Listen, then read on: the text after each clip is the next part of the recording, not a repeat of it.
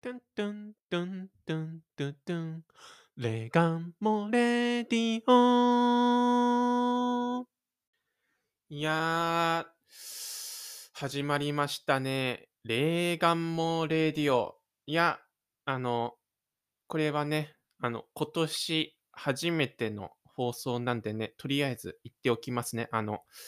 明けましておめでとうございます。あの、明けおめってことなんですけれども、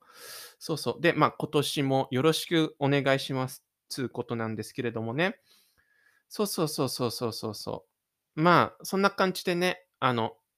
2023年のレーガンモレーディオもね、始まりましたね。あの、うん、前回の放送から、まあ、1ヶ月ぐらい経ったのかな。うん、約1ヶ月ぐらい経ったのかな。うん。まあ、そんぐらいの、今、こう、レコーディングしている時が今、そんぐらいなんですけれども、1月の中旬ですね、今は。うん。で、またね、こうやってレコーディングすることができました。ね、あのね、前回の放送はね、あの、半年ぶりにね、レコーディングしたんですけれどもね、まあ、それよりかはね、ずっと早いかなってことでね、もう一度ね、この、なんていうかね、ポッドキャストへの情熱っていうかね、ポッドキャストを定期的にね、撮っていくことへのね、なんていうか、やる気っていうかね、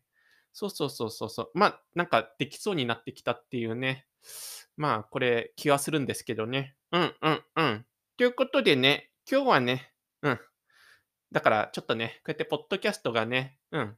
こう、1ヶ月ぶりに撮れた、うん、前は半年ぶりだったのに、今回は1ヶ月ぶりに撮れた、だんだんだんだんこう、スパンが短くなってきている、この、うん、前の回から今回までの回のスパンが短くなっていることに対してね、あの、レーガンモちゃんはね、ちょっと喜んでいるんですよ。だからね、声のトーンがね、もしかしたら前回よりも明るめかもしれないですね。まあ、それはともかくとして、あの、今日やりたいことはですね、えー僕の、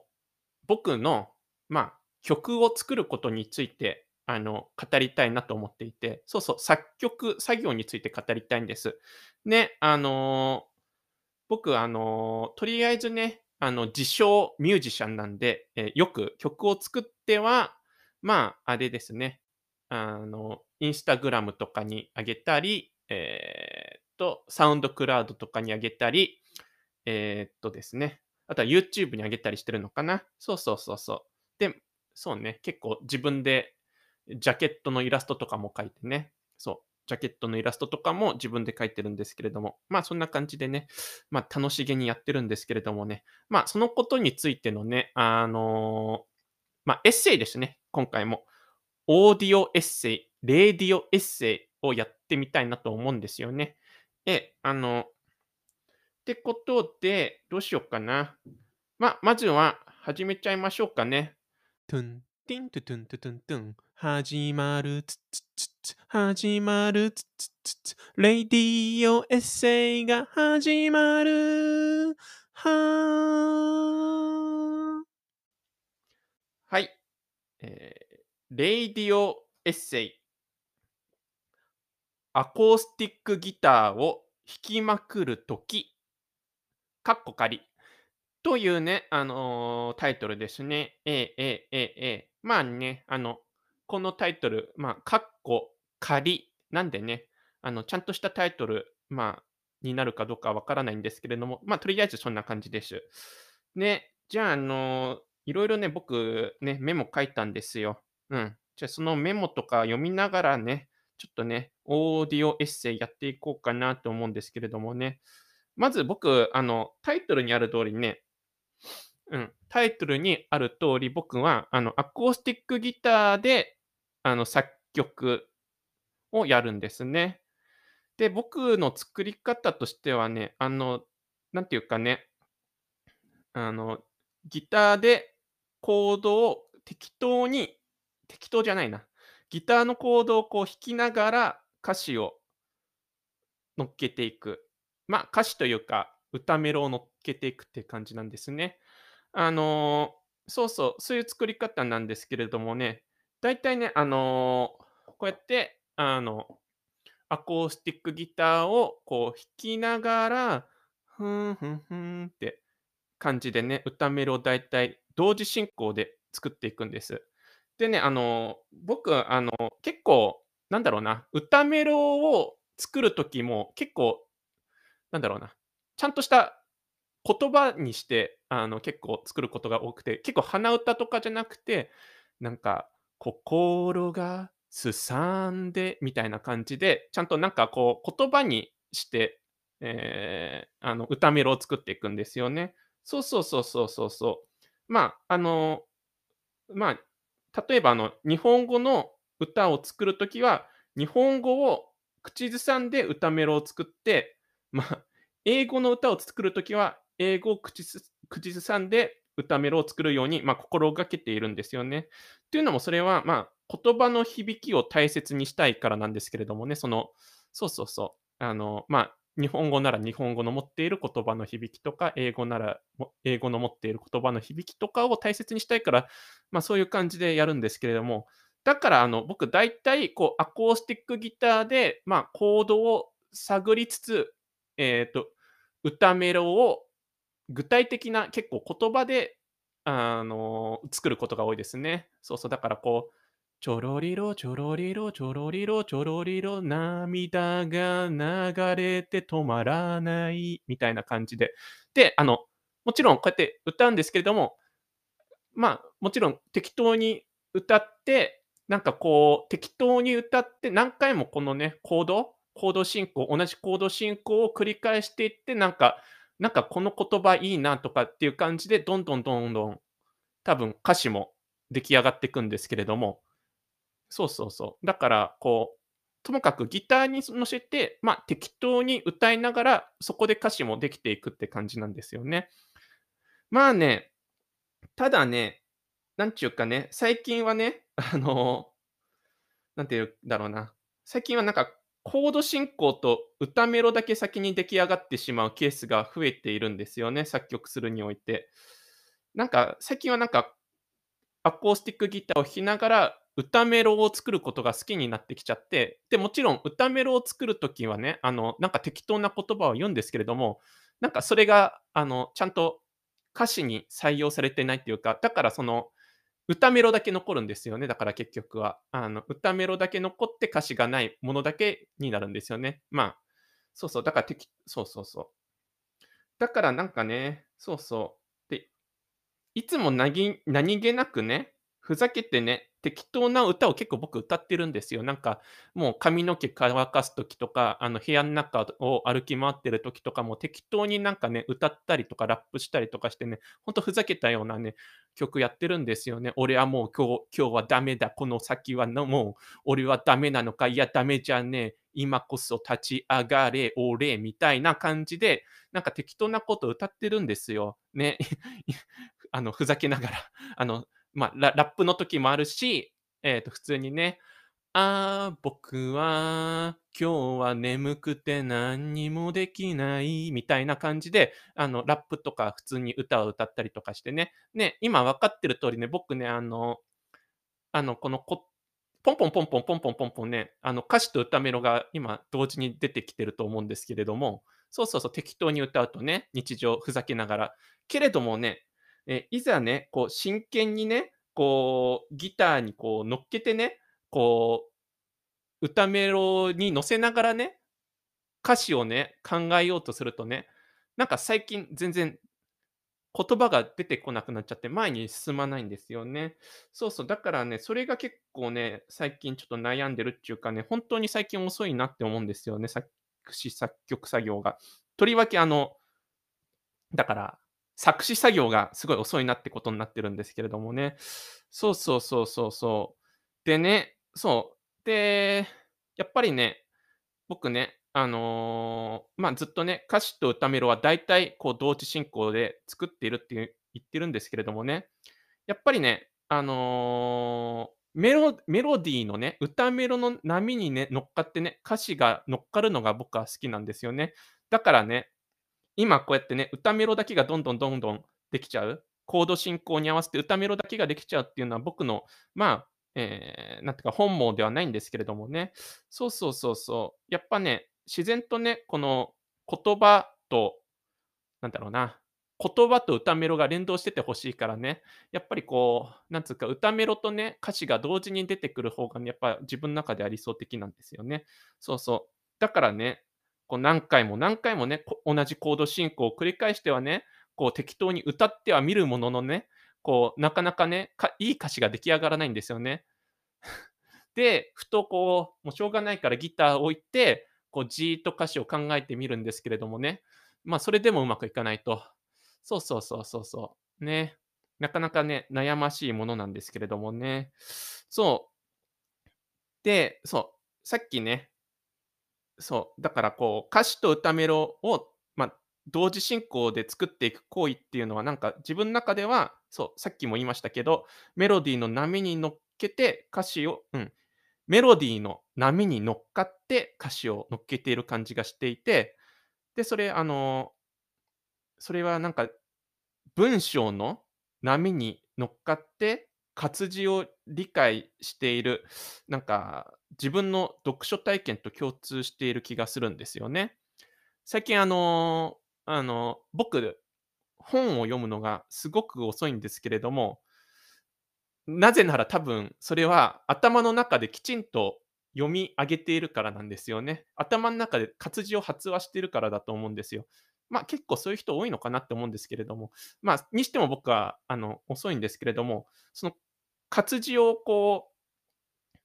頭の中で発話して、なんか全体の文章を理解していくって作業が、このなんていうか、アコースティックギターの音色に乗せて、こう、歌われるアコースティックギターのコード進行に合わせて、あの、歌メロが出来上がっていく。で、その歌メロの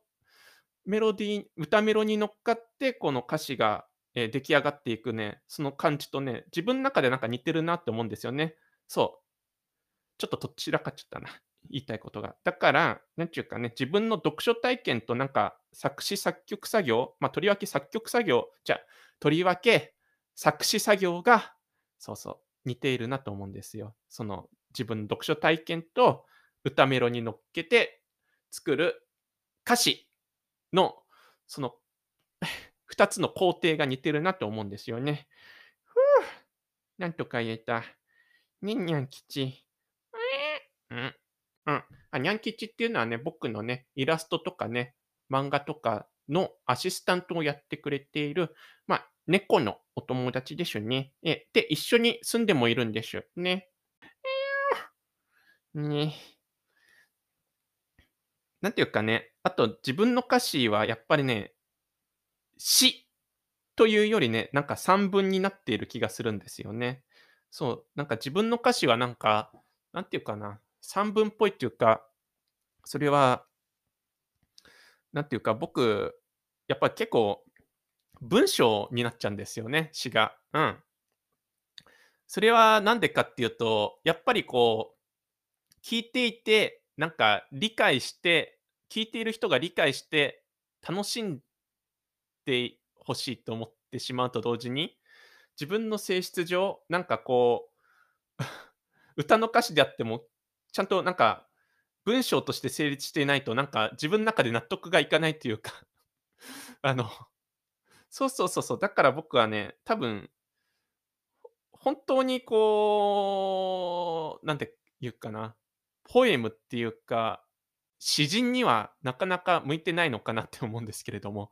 けど、あれですよね、歌詞のあり方っていろいろありますよね。人によってはすごくこう具体的にね、えー、あの、具体的な情景を思い浮かばさせるような歌詞もあるし、物語を語るような歌詞もあるので、まあ、歌の歌詞って結構ね、そこら辺は自由だと思うんですよ。必ずしも抽象的なものじゃなくてもいいから、僕はあの、まあ、そういう歌詞感じで結構散文的なね、歌詞を書いちゃうんですよね。そうそうそうそうそうそうそう。ね。うん。まあね、最近僕の歌詞はね、結構暗いものばっかりなんでね。まあ、っていうのもね、ずっと、まあね、仕事もうちでやってるし、ね。うん、外に出る機会が散歩だけしかないから、そうそうそう、詩もね、おのずとね、なんちゅうか、ちょっとね、閉塞感が漂ってきちゃうんですけれども、まあ、そこら辺はね、あの、僕のね、曲聴いてくれれば、うん、どんな感じかっつうのが分かると思うんで、うん。ってことでね、まあ、それはいいとして、あのそうだな。やっぱりね、僕やっぱりアコースティックギターが好きなんですけれども、そう、まあ、そもそもね、あの、アコースティックギターの前より、僕はね、最初はね、エレキギターをね、あれは、何歳ぐらいだっけな。そう、中学3年生頃ぐらいに買ってもらってそうそう、確かあの、受験勉強高校の受験勉強が終わってっつうか、なんか、そうそうね、高校に合格したそのお祝いみたいなので買ってもらったのかな、エレキギターを。そうそうそうそうそう。そうそうそう。なんか、1万円から2万円ぐらいのそういうギターエレキギターを買ってもらったのかな？そうそう。で、そんな感じでね、あの、エレキギターを買ってもらったんです。でね、やっぱね、それは良かったたなと思うんですよね。なぜかっていうとね、まあ、アコースティックギターを最初からやってたら指が痛くて挫折していたかもしれません。けれども、エレキギターはね、やっぱ弦がね、あの、細いから、あの、痛まあ、痛いですよ。もちろん痛いですけれども、アコースティックギターほどじゃないっていうことでね、あの、いろんなね、そうそう、こうそうそうそう、コードとかもね、それでね、頑張って練習したりしてね、覚えたんですけれどもね。そうそう。で、そう、やっぱね、エレキギターとかね、そういうね、うん、あの、そう、エレクトリックな音楽に憧れてたんでね、多少、そうそう、アコースティックな響きというよりかは、もうちょっとガレージなね、もうジャガジャガした音がやりたかったんで、まあそんな感じだったんですけれども、そうそう。だけどなんか大学3年生の時にね、あの僕ちょっと大学生の時は映画を撮っていて、その時にね、あの東京で弾き語りする自分を映画にするみたいなものを撮っていてね。で、あのー、やっぱね、あのー、アコースティックギターだとね、やっぱアンプにつがない、アンプにつがな、つながなくても、音がちゃんとね、あの、いい感じで出るんでね。そうそう、アコースティックギターはね、アンプなしでもね、いい音が出るんでね、やっぱアコースティックギターでね、弾き語りをするんなら、やっぱりアコースティックギターで、あの、しかも路上でっていうか、そうそう、東京のね、東京駅とかで撮ったんですけれどもね、の前とか、まあ、そうそうそう、いろんなね、東京のね、ところでね、を回りながらね、なんか適当に即興でその場で歌うっていう映画撮ったんですけれどもね、その時からやっぱりなんかね、アコースティックギター、楽しいなって思うようになってきて、そうそうそうそう。なんていうか、やっぱり、なんて言うんだろうな、こう響きがやっぱり、なんかいいなって思って、やっぱちゃんとギターの、ギターそのものから音が出てるっていうのがなんか嬉しくてっていうか、なんちゅうかね。で、その響いている音の感じとかもね、このギターのボディから伝わってきて、こう、そういうのもなんか嬉しいなっていうか、やっぱ、なんだろうな、アンプなしでもその場で弾けるっていうのが嬉しいっていうか、あとやっぱりなんかアコースティックギターはやっぱこうがっしり掴んで、自分でなんかがっしり掴む感じがやっぱ好きだなって思って、そうそう、根っこをね、根っこをがっしり掴んでなんか行動を抑えるっていうのが、やっぱりなんか好きだなって思って、そっから結構アコースティックギター中心になっていって、そう。で、なんていうか、アコースティックギター、そうね、ありきで曲を作るように、それ以来大体なっていったのかな。まあ、ないくつか、まあ例外はありますけどね、もちろん。そうそうそうそうそうそう。でね、やっぱりね、あの、やっぱギターはね、素晴らしい楽器だなって思うんですよね。あの、僕、未だにね、あのギターがね、ものすごくまだ下手くそなんですよ。もうかれこれね、10年以上ギターを弾いているはずなのに、まだ全然あの、そうね、コードもね、時々ね、あの、抑えられないみたいな、あの、簡単なコードとかもね、あの、指がこんがらがっちゃってみたいな時もあるんですけれども、それでもね、やっぱりね、ギターはね、あの、弾きやすいんですよね。なん弾きやすいっていうか、コードを作りやすいんですよね。まあ、和音を作りやすいんですよね。だから、もう、簡単な和音とかを使って、自分ですぐ曲が作れちゃうっていうのが、やっぱりギターの魅力で、そうそうそう。やっぱギターはすごいですよ。あの、全然楽器とかができなくても、まあ、何個かコード覚えれば、もう曲が作れちゃうから、そういう意味ではやっぱりギターって偉大だなって思って、やっぱこれはすごい、ギターっていうのはやっぱりね、その、ね、パンク的な衝動を呼び起こさせる何かだなっていうのは、そういうことなんだと思いますよ。あの、全然楽器素人でも、この音楽素人でも、ギターをを持てば曲が作れちゃう。ギターでコードを何かしら鳴らせば曲が作れちゃうっていうのは、やっぱりこれね、あのーギターの最大の魅力ではないんでしょうかね。ええ。で、あのーなんていうかね、まあ、僕、あのーなんていうかな、ギターの、そうね、コードを押さえるのが未だに下手だし、ソロ、なんていうか、まあ、いわゆるソソロみたいな、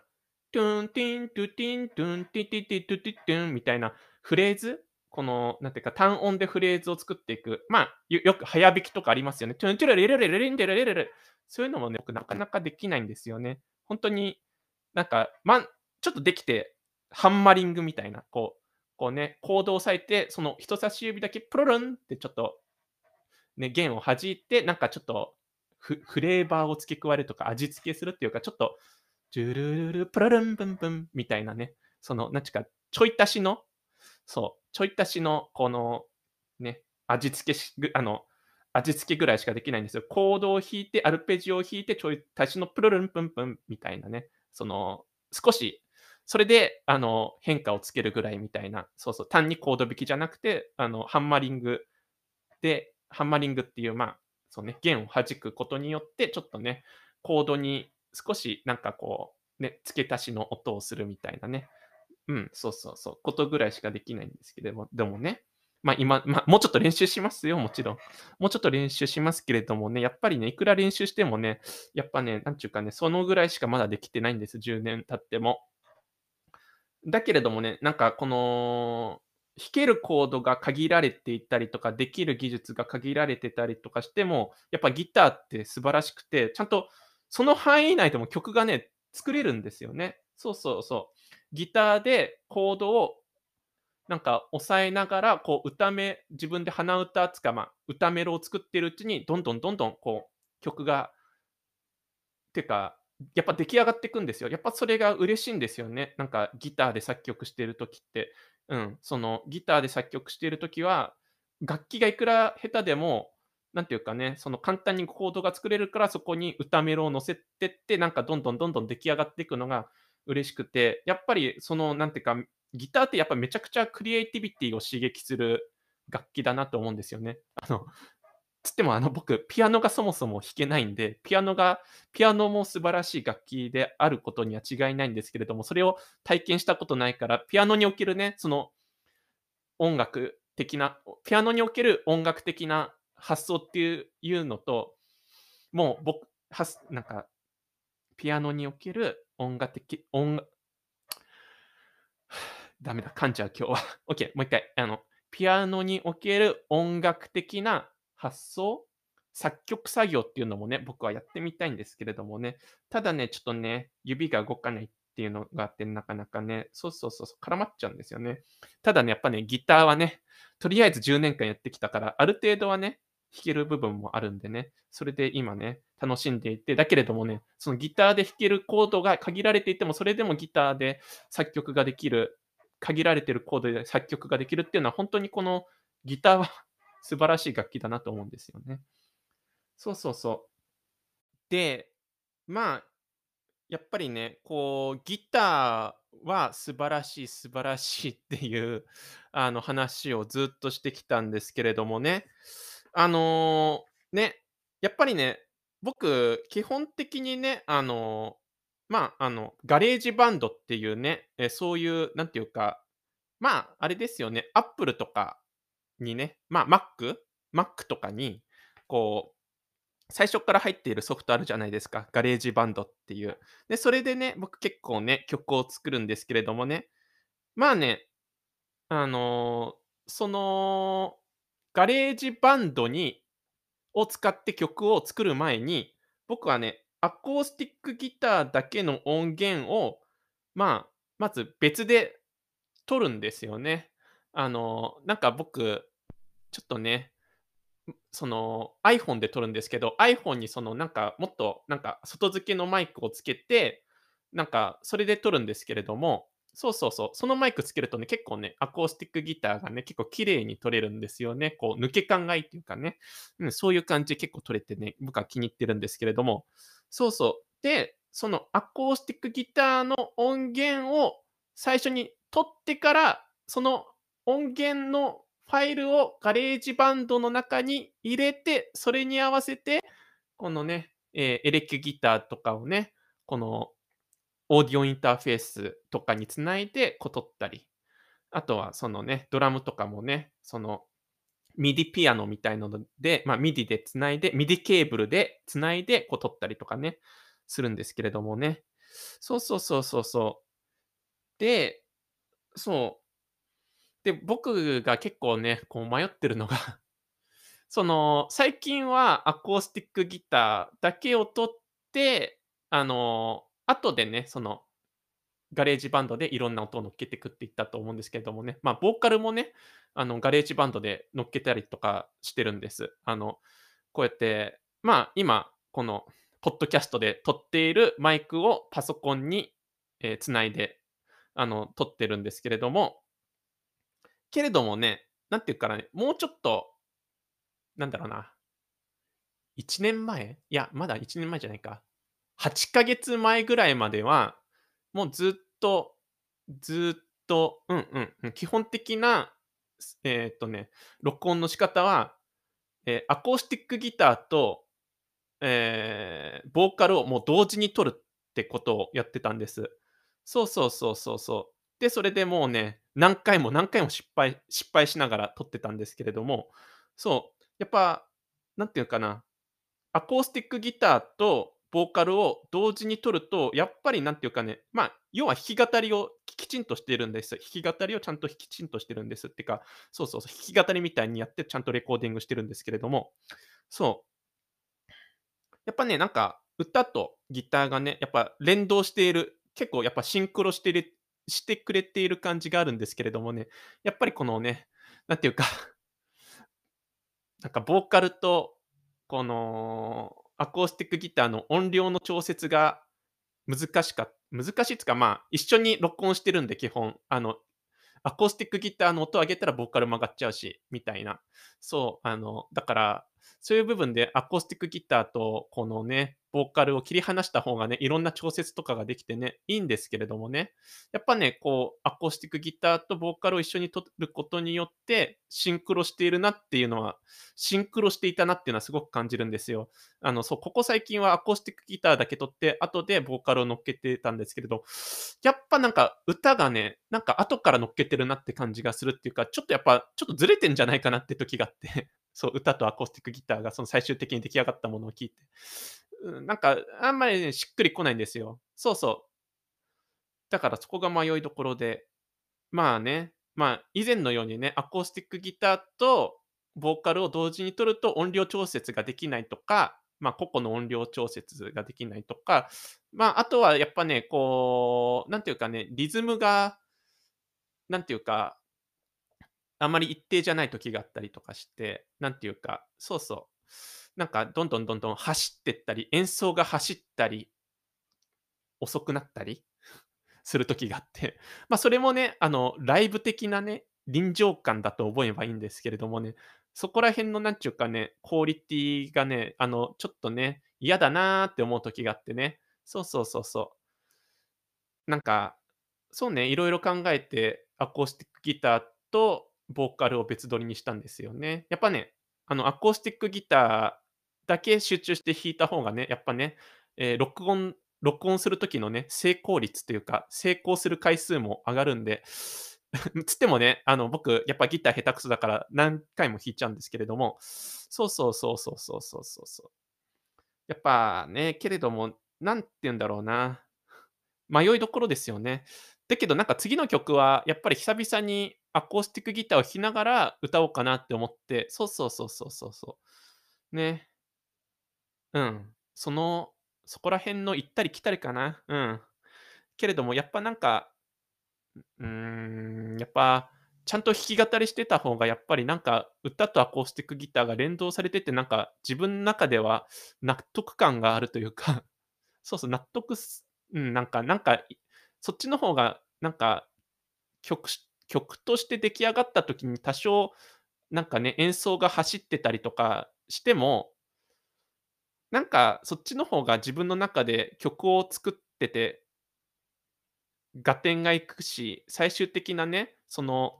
クオリティはそんなに高くないけれども、自分で納得のいくようななんか曲になっているのかなと思うしね。そう、多少走ってても、演奏が走ってても、それはそれで味になるんじゃないかなとか色々思ったりしてね。ま、次はね、あのいや、だけど、ここで宣言すると、えっとね、あの、宣言するとね、あの、あれですよね。結局別撮りした時にね、なんか、あの、結局別撮りしてんじゃねえかってなんか、後で指摘されそうな気がするんで。ていうか、まあ、誰も指摘しないとは思いますけども。けれども、なんか、そうね。うん、まあ、ここではね、だから、まあ、絶対にアコースティックギターとボーカルを一緒に取るとは宣言できませんけれども、まあ次の曲は、なるべくアコースティックギターを弾きながら、まあ、歌うという、まあ、弾き語り形式でできたらいいなという願望はあります。すごい、すごく言葉を選びましたね。うん。まあね。そうね、僕、やっぱ何て言うんだろうな、結構ね、なんて言うんだろう、結構昔、2年前ぐらいはね、ほんとに、あのミディキーボードを使って、ドラムを入れることすらやってなかったんです。その代わりにね、僕、ボンゴ使ってたんですね。ポンツクポンツクなんつって。そうそうそう。でそうそう。で、しかもエレクトリックギターをなんかこう、オーディオインターフェースに繋いで、こう、あの、 GarageBandに入れるんじゃなくて、本当にこう、アコースティックギターの生音を録音して、それに GarageBandのエフェクトとかかけて、なんかエレキっぽい音を出すとかっていうね、なんかもうほんとに、まあ、素人ど素人みたいなことを やってて。いや、今もね、この今もね、結構素人っぽい作り方ですけれども、けどね、素人っぽい作り方が僕は好きなんですよね。うん。あの、やっぱり、ね、自分の感覚に近いまんまで、あの、音を奏でたいというか、やっぱりこう、なんていうかな、そういうのがあるんですよね。やっぱりこうなんか自分で下手くそであっても、ちゃんと自分で弾いた音がきちんと最終的な曲になった時も、それが反映されてて欲しいっていうのがあって、そうそうそうそうそうそう。なんていうかな。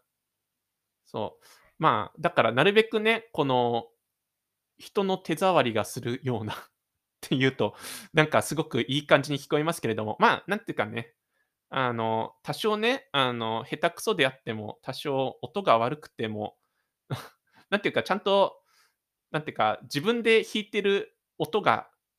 ね、ちゃんと鳴っていって欲しいっていう願望があるんですよね。うん、なるべく自分で弾いてる音が、そのまんま鳴っていって欲しい。まあ、完全にはそうなりなりませんけどもね。完全にはそうならないけれども。まあ、そもそもね、あの、その生音で撮った音もね、エフェクトをかけたりとかしてるんでね、そこら辺はね、あの、自覚的にね、すごくエフェクトとかかけてね、音を変化させたり、歪ましたりしてるんで、あの、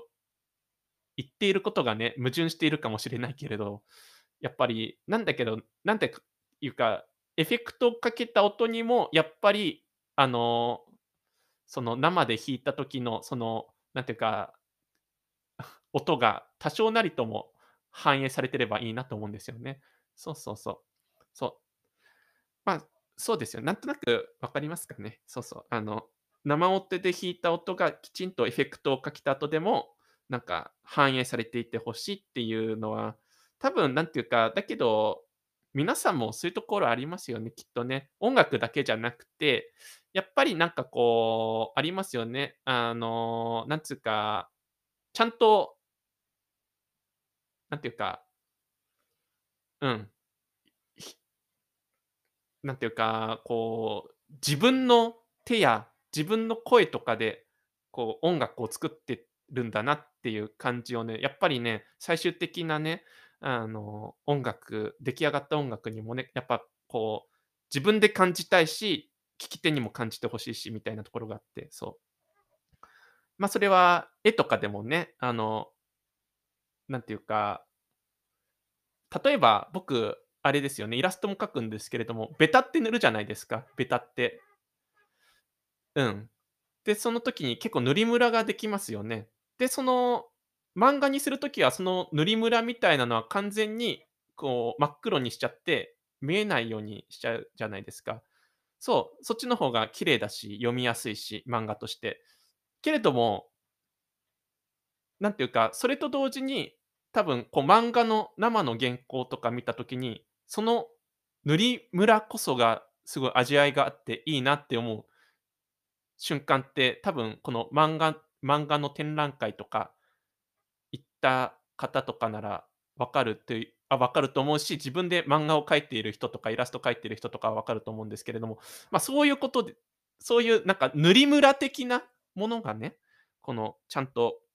音楽にも反映されていて欲しいっていうかね。そうそうそうそうそう。そう。でね、そうそう。あ、なんか言ってることがちょっとわからなくなってきたけれども、まあ、そういうことなんですよ。なるべくね、あの、やっぱなんか、なんて言うんだろうな、完全にこう、アコースティックギターをずっと弾いてきたから、このアコースティックギターの音がやっぱなんだかんだ言って好きで、そっからなんで言うんだろうな、と遠ざかっらないように、なんて言うんだろう、遠ざかいや、遠ざかってもいいんです。ノイズとかも好きだから。けれども、なんちゅうか、ノイズをやるにしても、アコースティックギターを弾いているその響きが きちんと曲のどこかしらに反映されていて欲しいなって思うんですよね。そうそう、あの、ね、今言っていることがものすごく、なんていうか、素人っぽいっていうか、あんまりきちんと音楽を習って人きちんと音楽を習っている人じゃないんだなっていう感じは、多分聞いている方にも受けると思うんですけれどもね。まあ、そうなんですよ。僕素人なんですよ、要は。素人なんだけれども、音楽を作りたくて音楽を作っているんですよ。けれども、そういうもんですよね。あの、ロックのしょうロックの衝動、パンクの衝動、まあ、もしくはラップの衝動だってそうだと思うんですよね。いわゆる、こういうものってやっぱりなんて言うんだろう、ポップミュージック、ロック、まあ、あれですよね、カウンターカルチャー的なものっていうのは、素人でも何か表現したいって思えば作れる、え、そういうね、芸術だと思うから、うん。芸術、まあ、芸術っていうとなんか大それたものになっちゃうけど、アートっていうか、この、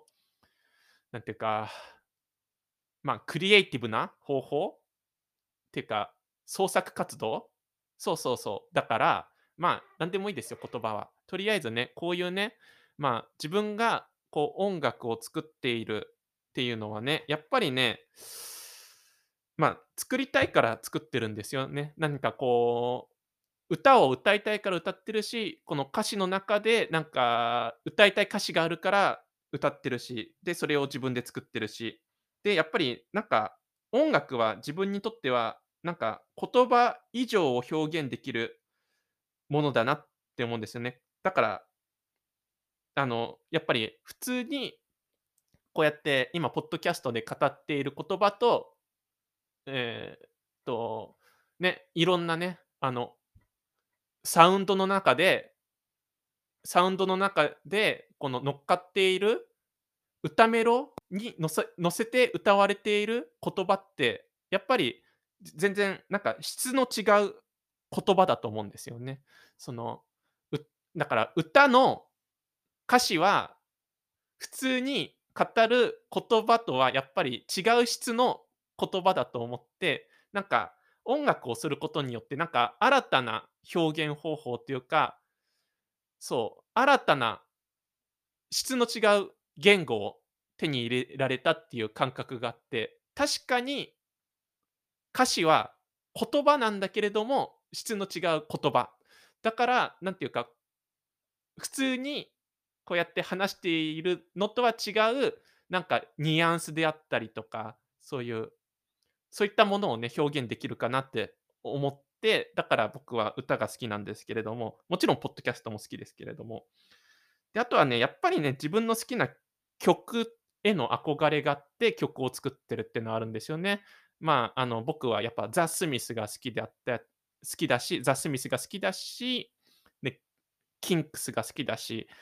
まあ、あと、もちろんいろんな音楽が好きですけれども、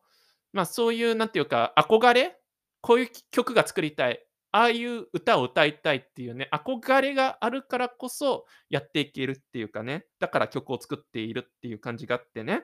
そう。あと、やっぱりね、やっぱこう、まあ、歌でも何でもいいんですけれども、創作活動に勤しんでいる時、何かこう、ものを作って、こう、そこに集中している時とか、ワクワクしている時は、やっぱりね、こうね、不安 僕結構あのね、不安とか感じやすいタイプなんで、結構ね、そう不安とか感じて、ま、とりわけね、一人でこうやってずっと部屋にいるとね、あの、仕事もね、部屋でやってたりとかするとね、外に出る機会もないから、結構こう、いろいろね、不安が募ってきちゃう時とかあるんですけれども、だけれども、こうやって音楽を作ったり、このね、ま、ポッドキャストのこの脚本を書いたりであったりとか、イラストを描いてる時はね、やっぱりね、不安から遠ざかっていてね、やっぱりこう、やっぱ創作活動に打ち込むと、あの、気分がいいんですよね、要は。あの、うん。まあ、そうそうそう。だから、その、ね、不安から遠ざかるそうそう、不安を感じているその思いからね、距離を取るっていう意味でもね、そう、不安から距離を取るっていう意味でも、やっぱりなんか、ね、イラストを描いたりとか、音楽を作ったりとかするっていうのはね、まあ、今こうやってね、あの、ポッドキャストをレコーディングしている行為もね、なんか、そう、不安から遠ざかることのできる、なんかね そう、不安から遠ざかることができるんです。あの、そういうことをやってるとね。なんか、僕何回も同じこと言ってるような気がするな。ま、ともかくね、あの、なんか、いいですよね。ものを作って、それに打ち込んでいるとね、なんか、そう、不安からね、え、距離を取ることができるんでね。やっぱりね、そうそうそう。そうね。そう、だからね、そう。そうね。そういうね、いろいろなね、理由ですよ。あのうん、そもそもやっぱりね、え、音楽が好きだし、音楽で表現をすることが好きだから、作りたいから作ってるっていうのはありますよね。まあ、この先の課題としては、あの、今、音楽を発表してる場が、まあ、インスタグラムで一部、で、サウンドクラウド、で、あとは YouTube なんですけれども、やっぱね、サブスク、まあ、Spotify とか Apple Music とかそういうサブスクにも載せたいっていうのがあるんですけれどもね、うん、どうやってやればいいのかなっていうのは、なんとなくはわかるんですけれどもね、まだね、ちょっと実行に移せてないというか、やっぱちょっとお金がかかるっぽいから、そうそう、僕あんまりね、お金もね、あの、稼げてないんでね、まあ仕事はしてるんですけど、そんな、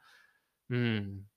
そうね、だからそこら辺ですよね。あの、そう、サブスクに乗っけられるようにね、ちょっとね、お金を貯めるのも必要だし、あとは、やっぱね、僕、そういうの結構めんどくさがっちゃうタイプなんでね、そういうのめんどくさがらずにね、どうやったらサブスクに自分の曲を乗っけられるのかっていうのをね、探求していかなくちゃいけないなと思うんですけれども、けど何よりも、あの、やっぱ創作するのがね、一番必要ですよ。そんなのはね、どこのね、このサブスクに乗っけるとか、サウンドクラウドに乗っけるとかね、そういうことはね、もう後でできるから、やっぱり、やっぱり一番必要なのは、自分がこう、作りたいものを作作って作りきることっていうのがやっぱり一番必要だと思うから、あの、やっぱりね、僕はね、作曲うん、作曲活動にね、はあ、これからもね、勤しんでいきたいなと思うんですよね。やっぱね、曲を作るのは楽しいですからね。あの、みんなさんもね、曲作ってる人もいると思うしね。そうそう、けどね、今ね、そのまあ、アコースティックギターの話しましたけどね、まあ、どんな楽器でもいいんでね、作曲してみると楽しいっつうのもあるしね、まあ、ガレージバンドのね、なんかフリー音源、ガレージバンドにいろんなフリー音源あるじゃないですか、なんかね。それをね、組み合わせてね、あの、適当にね、作ってみて、そこにね、歌メロなりね、ラップを載せたりとかしてね、自分の曲を作ってみるっていうのも楽しいと思うんでね、あの、まあ、僕が言うまでもないんですけれどもね、ぜひね、あの、やってみてください。うん。今時はね、その、楽器が弾けなくてもね、あの、そういうね、あの、ガレージバンドとかのソフトを使えばね、誰でもね、え、曲を作れるね、そういうね、あの、時代なんで、時代っていうか、まあ、時代っていうか、まあ、まあまあ、もまあ、もちろんね、あの、Mac とかね、えーうん、パソコンとかね、そういうの持ってないと、もちろんそういうことはできないけれども、まあ、それができないとしても、楽器なくてもいいじゃないか。ね。歌メロだけでもいいじゃないか。ね。あの、歌メロだけ作って、そこに歌詞を乗っけて自分で歌ってるだけでもね、うん。それでもなんかね、歌ってできるんで、それを何かしらね、まあ、今時はね、あの、そのね、スマスマートフォンでね、えー録音とかもできるしね、スマートフォンがなければね、まあ、スマートフォンがなければ。あとはまあ、あれですよね、ラジカセとかね、あ、テープレコーダーとかいろいろあるからね、そういうのでね、あの、まあ、ともかくね、あの、歌を作ることからね、あの、始めてみるとね、楽しんでね、うん、うん、そう、楽しんで、あの、歌作り、え、曲作り、あの、皆さんもね、まあ、やってみてくださいね、楽しんで。あの、やってみてくださいねつか、もうやってる人は、お前に言われる筋合いねえんだよ、この野郎って思うかもしれないし、まあ、わかんないや。まあ、ともかく楽しいから僕はやってるんです。はい。トゥントゥントゥントゥントゥントゥン今日のオーディオエッセイはここまで。うん、ここまで。うん、トゥトゥントゥトゥントゥトゥントゥントゥトゥントゥンはーはい。ということでね、今日もね、いろいろね、言葉がね、空回りしてしまいましたね。すいません。まあ、まあ、あの、辛抱強くね、あの、聞いてください。ね、ちょっとね、こうやってね、至らないところもあるんですけれどもね、この至らなさもね、これ、ポッドキャストでね、表現できるのは、なんだか楽しいことかもしれないですね。ま、要は下手くそだってことなんですけどね、僕のね、語りがね。うん。まあ、しょうがない、しょうがない。ね、今回もね、結構話しすぎてしまいましたね。っていうことでね、あの、こんな感じでね、あの、またね、あの、ポッドキャストのエピソードをね、録音しようと思うんで、えー、っとね、我慢強くね、このレーガンモレーディをね、聞き続けてくれるとね、えっ、とね、僕も嬉しいなって感じがあるんですけれどもね。まあもちろんね、毎回毎回聞かなくてもいいですよ。あの、自分の興味のある、なんていうか、トピックっていうか、自分の興味のあるエピソードだ、エピソードだなーって思ったらね、あのね、それをね、ポチリとね、えうん、タップしてね、うん。タップの時はポチリとは言わないか、ポチリとクリックするか、えっ、とね、タップをしてね、iPhone にタップをしてね、うん、聞いてみてください。はい、ということでね、今日のレーガーモデルはね、ここまででしょうね。ね、じゃあね、にゃんきちくん、一緒にさようなら言いましょうか。ね。じゃあ、行きますよ。せーの、さようなら。おい